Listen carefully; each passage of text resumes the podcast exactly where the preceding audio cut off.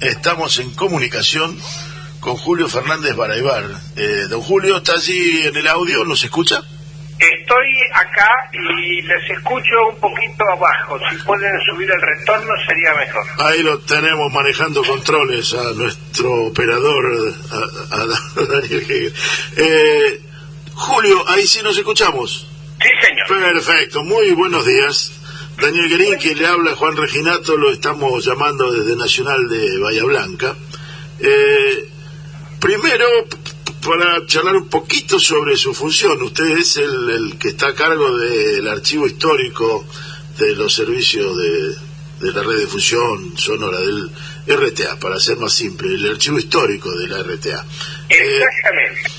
Sí, yo soy el, director del archivo histórico de radio y televisión argentina. No entendía, el, título no lo tenía, si era director no sabía cómo llamarlo, así que claro, director. Perfecto. exactamente, que es, eh, digamos, la concentración de los archivos sonoros de Radio Nacional y de los archivos audiovisuales de lo que fue desde el principio Canal 7 hasta el día de hoy.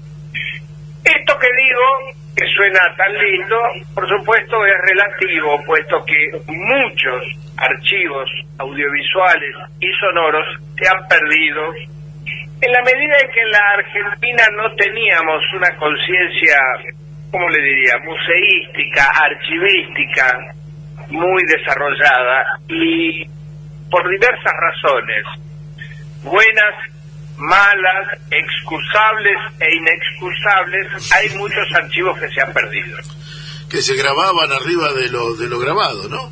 Bueno, en principio con la televisión pasa que durante muchos años la televisión salía al aire y se perdía en el aire, no era grabado.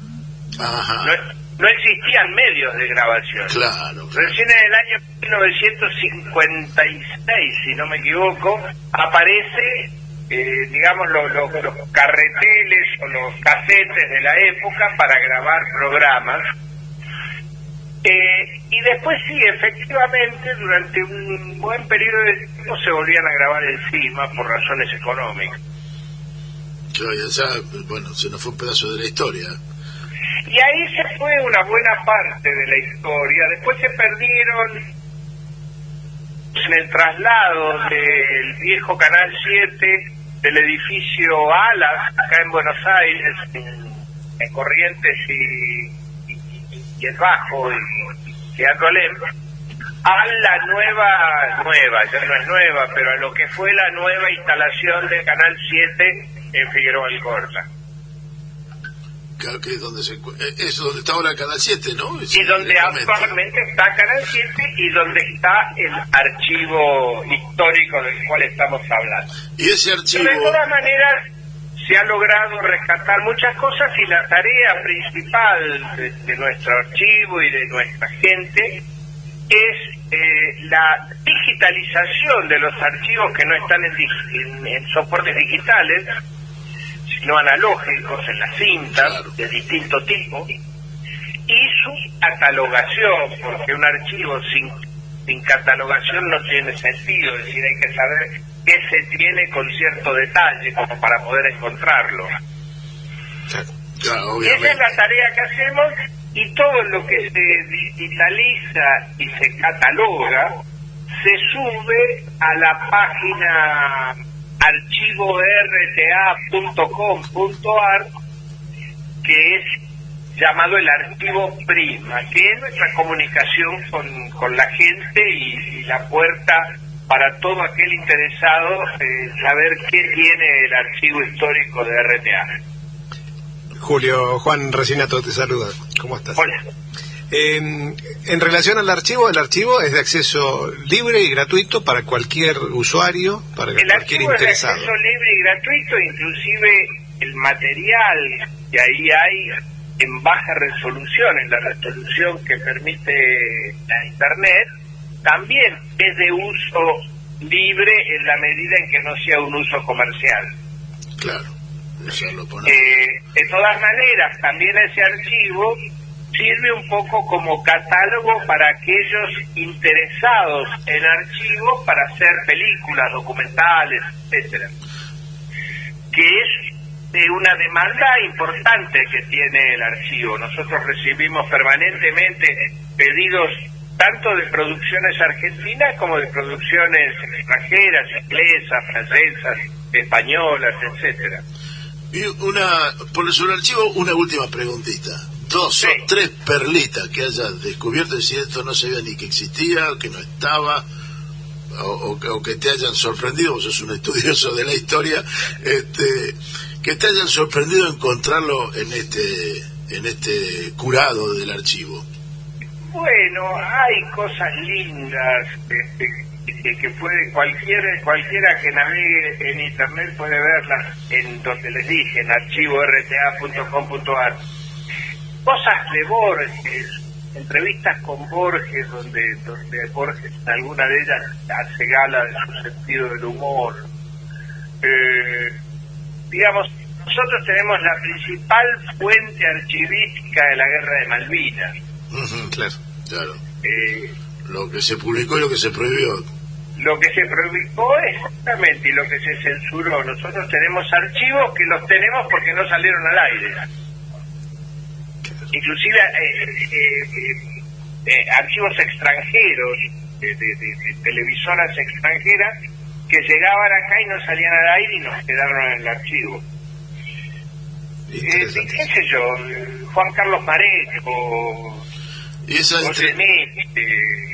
las entrevistas... Hay, cosas muy lindas, eh, viejas eh, telenovelas este, que, que, han quedado grabadas en la, en la memoria colectiva y que están, están ahí. Si no están completas, hay una buena cantidad de capítulos como para, para, para, para verlas, para evocarlas Hombres de ley, encontré el otro día hombres de ley con, mis amigos este, Rubén Estela y el Norberto Díaz, que ya no está con nosotros. Y bueno, siempre trae evocaciones y recuerdos. ¿Cómo no?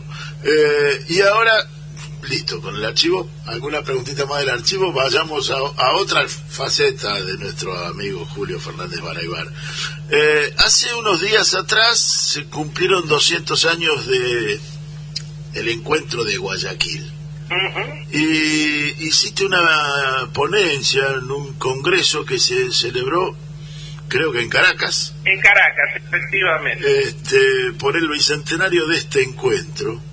Yo leí la, la, la, exposición que hiciste, debo decir que fuiste capaz de sintetizar la historia argentina en una carilla y, de, abrir cabezas y de esclarecer, y un poco es lo que había motivado esto, sumado a que el aniversario del fallecimiento de San Martín, el 17 pasado, lo, lo juntamos los dos. Tenemos todo un mito sobre lo que fue el encuentro de Guayaquil, eh, ¿Y podrías explicarnos desde tu punto de vista qué aconteció en aquellos días eh, de, de, julio de, del 22, de 1822? fue el 18 y 19 de julio de 1822. Bueno, para Argentina, para los argentinos, Guayaquil ha estado cerrado bajo siete llaves durante todo el siglo XVIII, XIX y XX.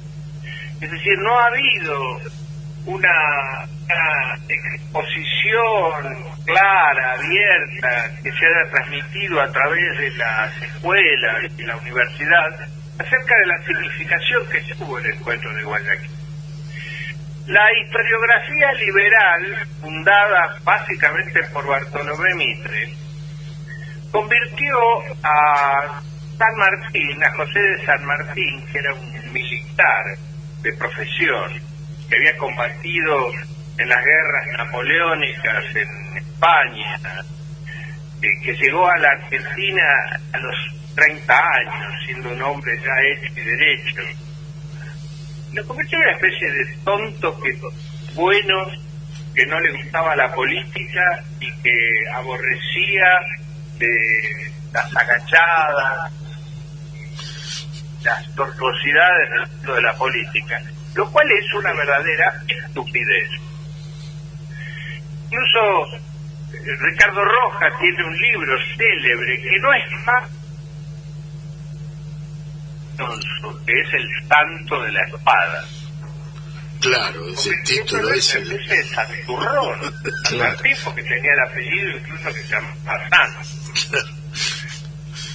Eh, y entonces lo que ha tendido a contraponer la historiografía liberal argentina es la figura angelical de José de San Martín con la mucho más carnal, eh, sensual, ambiciosa, despótica de Simón Bolívar.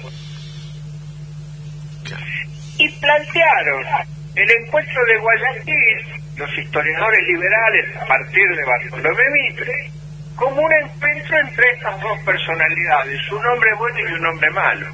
Una estupidez descomunal. Un hombre ambicioso, mujeriego Exacto, y un hombre, y un hombre generoso y desprendido. Estupidez. ¿Por qué inventaron esto? Porque lo que la historiografía liberal no podía decir es que San Martín tuvo que declinar y volverse de Guayaquil entregando el poder eh, militar del ejército libertador y las tropas a Bolívar, porque San Martín con Rivadavia le negaba el apoyo y no le daba dinero para continuar la, tarea independentista. Porque a Rivadavia y a la ciudad de Buenos Aires no le importaba un corno la independencia de todos esos territorios. Porque tuvieran una relación con los ingleses para aprovecharse de la renta del puerto de Buenos Aires les alcanzaba. Y entonces dejó que la, guerra de la independencia la llevara a cabo este, este correntino que pedía plata, que pedía armas, que pedía ayuda, que, que, que- que hinchaba con el presupuesto, y entonces le cortaron los víveres. Ahora, esto no se puede decir heroicamente, uno no puede decir qué gran hombre fue Rivadavia que le cortó los víveres a San Martín. Entonces, lo que se hizo fue disfrazar el encuentro de Guayaquil en esa especie de, eh, escenificación del encuentro de un hombre ambicioso con un hombre generoso. Y, y además la, la historiografía, eh, no sé si Roja o Levene, pero eh, hace eje un poco en, en- en el nivel que tendrían en la, en, un- en la logia masónica donde debatían si eh, Simón Bolívar estaba por encima de la escala eh, que, que San Martín. Eh, me pareció siempre muy tonto eso, pero bueno. Todo eso es una enorme tontería. Digamos, si, si eso fuera cierto, si San Martín hubiera sido humillado y hubiera tenido que ceder ante la ambición prepotente de Bolívar, ¿me quieren explicar por qué llevó hasta el último día de su vida un retrato de Bolívar en su billetera? ¿Y por qué le hizo pintar a su hija un retrato de Bolívar? ¿Usted le haría pintar a su hija el retrato de un tipo que lo ha humillado? Claro. Muy muy buen dato ese no lo no lo tenía ese de llevando un retrato Pero es así. de Simón Es así, Bolívar, eh, San Martín le tuvo un enorme respeto militar, personal, político a Bolívar. que hoy las, las condiciones políticas estaban dadas eh, digamos el, el cúmulo de poder que, que acumulaba uno y que acumulaba otro en ese momento se dirimieron se ni siquiera se dirimieron. Eh, San Martín dijo, mire, detrás mío no tengo a nadie que me apoye. Usted tiene un, un Estado, tendrá problemas y eso, pero a usted desde, desde, desde Bogotá lo apoya. A mí no. claro estaba sin retaguardia San Martín había perdido la Estaba sin retaguardia retaguardia, es decir, no tenía atrás un Estado o, o una conformación estatal de algún tipo que lo sostuviera. Esta- y, y la, la relación de Simón Bolívar con la aristocracia, no sé cómo llamarla, la oligarquía eh, peruana, limeña sobre todo, eh, era aceptable como para que Bolívar tomara eh, la, la, la, la, dirección del, del, protectorado de, de, Perú? Digamos, San Martín lo que hizo fue, eh, ante la debilidad que tenía de carácter militar, frente al, al, a las tropas españolas realistas del, del virreinato del Perú, lo que hizo fue tratar de ganar políticamente al Perú. Claro. Y lo logró en parte, lo logró en parte. Eh, Bolívar tenía capacidad política, el respaldo de la Gran Colombia y militar como para aguantársela. De manera que entró a tanto a Perú como a Guayaquil, porque Guayaquil también era un sector con fuertes tendencias secesionistas, como ha ocurrido en América Latina con todos los puertos. Los puertos han querido desentenderse siempre del hinterland territorial eh, suramericano y, y, funcionar como una especie de Singapures este, autónomas que establecen una relación directa con Europa. Ese es uno de los dramas históricos de América Latina. O sea que el Callao o, Santiago o, o Valparaíso. Claro, Valparaíso, Guayaquil, el Callao. Buenos Aires. Buenos Aires, Montevideo. Claro. Qué, qué, qué, qué profunda observación que, que has hecho, Julio. Me, me dejaste sin palabras. Se me abrió la cabeza de una manera diferente, me pareció fantástico. Eh, agradezco tu lectura sobre Guayaquil y ya que estamos en el brete, ampliemos un poco sobre, sobre, sobre Guayaquil y ampliemos un poco lo de, de San Martín. ¿Cuál es el San Martín que rescatás? El que subrayás, el, el de su acción en. Eh...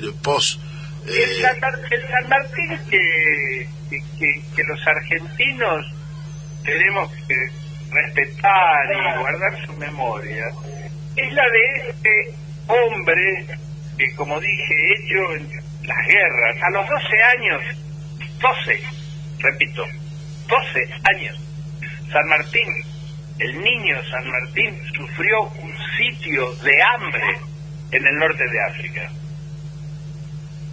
Es decir, estaba en un fuerte, rodeado por los obviamente por los árabes que pretendían independizarse de España. Claro, claro. Y sufrió un sitio de hambre de un mes a los 12 años. Digo, ese, ese era San Martín. Contrariamente a Bolívar, que era un hombre de fortuna, era un hombre, era el hombre más rico de Venezuela.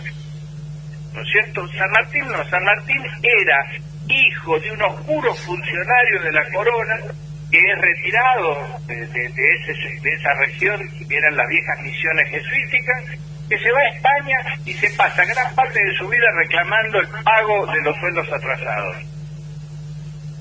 Sus hermanos, los hermanos de San Martín, murieron en Filipinas luchando a favor de los españoles contra los patriotas filipinos. Hay descendientes laterales de, San Martín en Filipinas. Ese hombre a los 30 años decide volver a la tierra donde había nacido y que no conocía porque se fue de acá a los 6 o 7 años, a entregar sus armas para dedicarse a la independencia de esta, de esta región. Lo primero que hace es preguntar, ¿quién es la chica más rica de acá, de, de esta ciudad barrosa que es Buenos Aires? Le dijeron, es la hija de los Escaladas. Entonces fue y se puso de novio. Con una chiquita de 14 años que era la que le podía asegurar un cierto lugar social en esa sociedad en la que él era un recién llegado. ¿Me explico? Y de tez oscura. Y de tez oscura. Eh, Ese hombre tenía un genio militar que le permitió hacer la obra que hizo y en todo momento pensó en términos americanos, nunca pensó en términos Argentina, Chile, Perú o lo que sea. Pensó lo siguiente, como él se definía, yo soy del partido americano. Ese es el San Martín, que tuvo como Bolívar dos tareas, dos objetivos en su vida. Por un lado, la independencia de esas tierras, pero por otro lado, y en un pie de igualdad con eso, la, la unidad política de la región. Y tanto Bolívar y San Martín lograron la independencia y fracasaron con la unidad. Que todavía nos ha quedado a nosotros como tarea central para que esta parte del mundo tenga alguna importancia en la política internacional. Eh, yo eh, me, me, sumo a, a, forma de debate de la actualidad. Esto que acabamos de... Creo que lo hemos... Eh, particularmente lo, lo vivo generacionalmente, esta reivindicación de Bolívar. Es decir, mi educación en la década del 60-70 Bolívar estaba visto como vos lo describiste. Y, yo lo descubro ya estando, eh, eh, ya no con educación formal, sino en, la, en, el devenir propio de, buscar explicaciones. un Bolívar diferente. Y de joven, ahora, ahora me siento grande. Pero de, de, de joven, eh, de un Bolívar con, una, con un formato sudamericanista que no teníamos y, a mí me parece que Hugo Chávez es el que nos da vuelta eh, la visión sobre Bolívar. Eh, sin duda. Eh, acá, San Martín, perdón, perdón, vamos a empezar de nuevo. Perón, en 1950, cuando se cumplen 100 años del fallecimiento del general San Martín, declara el año sanmartiniano y dedica todo el aparato comunicacional del Estado, que de alguna manera Perón inventa, este, no había un aparato comunicacional hasta ese momento, a poner en primer plano la figura de San Martín. Las estampillas, los cuadros, los, las eh, obras de teatro, homenajes, etcétera. ¿Por qué? Porque lo que estaba pensando Perón en ese momento era el lanzamiento de su propuesta del ABC, la alianza estratégica entre Argentina, Brasil y Chile. Y para esto tenía que recurrir a una figura histórica como la de San Martín que había tenido las mismas pretensiones y objetivos. Chávez muchos años después, 60 años después, realiza una tarea similar. Pone en el centro de la política latinoamericana a Bolívar. Convierte a su país en un centro de expansión bolivariana. Por eso se llama República Bolivariana de Venezuela. Correcto. Poniendo el centro en la idea de Bolívar la unidad latinoamericana. Y hace otra cosa, si me permitís, ya que me preguntaste, que para mí es una obra de arte de la propaganda política. Ah, sí, sí, me encanta que lo cuentes. Me parece que sé dónde vas. Eh, para Bolívar y para San Martín y para los hombres de esa época, el Brasil no existía. el Brasil era en este momento una monarquía europea asentada en nuestro continente. Claro, el imperio. No formaba parte de la, de la mirada política de aquellos hombres. De manera tal que para los brasileños, Bolívar no es nada, no están sus libros de historia, no, no leen quién fue Simón Bolívar ni nada de eso. Leen quién fue el rey Juan II, quién fue Pedro I, Pedro II, Bonifacio, etcétera, pero no leen quién es Bolívar. De modo tal que Chávez, que planteaba obviamente una mirada hacia el Atlántico que incorporase a Brasil al conjunto latinoamericano, les tiene que explicar quién es Bolívar para que claro digamos, esas banderas de alguna manera sean comprendidas. Entonces, ¿qué hace? Contrata a la Escuela do Samba Santa Isabel, le pone un millón de dólares para que le dediquen ese año en el Carnaval de Río a Bolívar y a la unidad latinoamericana y hace construir una estatua de papier maché de 6 metros de alto que se pasea por todo el Zambódromo de Río de Janeiro para que los brasileños sepan quién fue Bolívar. Espectacular. Es una, es una obra maestra de, de, de propaganda política. Exactamente.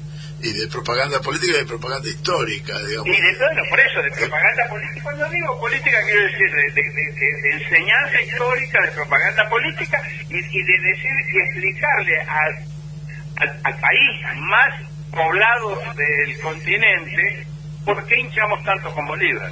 Acá está, véanlo, era por esto. Eh, Julio, estamos próximos a las noticias y te tenemos que despedir. ¿Cómo no? Pero te dejo una invitación abierta. En la próxima analizamos la relación San Martín eh, con este con eh, el uruguayo no me sale el nombre. ¿no? Artigas. Con Con Artigas, con Artigas. Se me, Bueno, con muchísimo gusto. se me escapó. Este, le pido perdón a don Gervasio. Eh, la- la- lo dejamos para un para un par de sábados más. Con mu- muchísimo gusto. Estoy a las órdenes de ustedes. Gracias, Julio. Muy amable. Un abrazo fuerte y te agradecemos tu tiempo. Un abrazo a todos. Chau.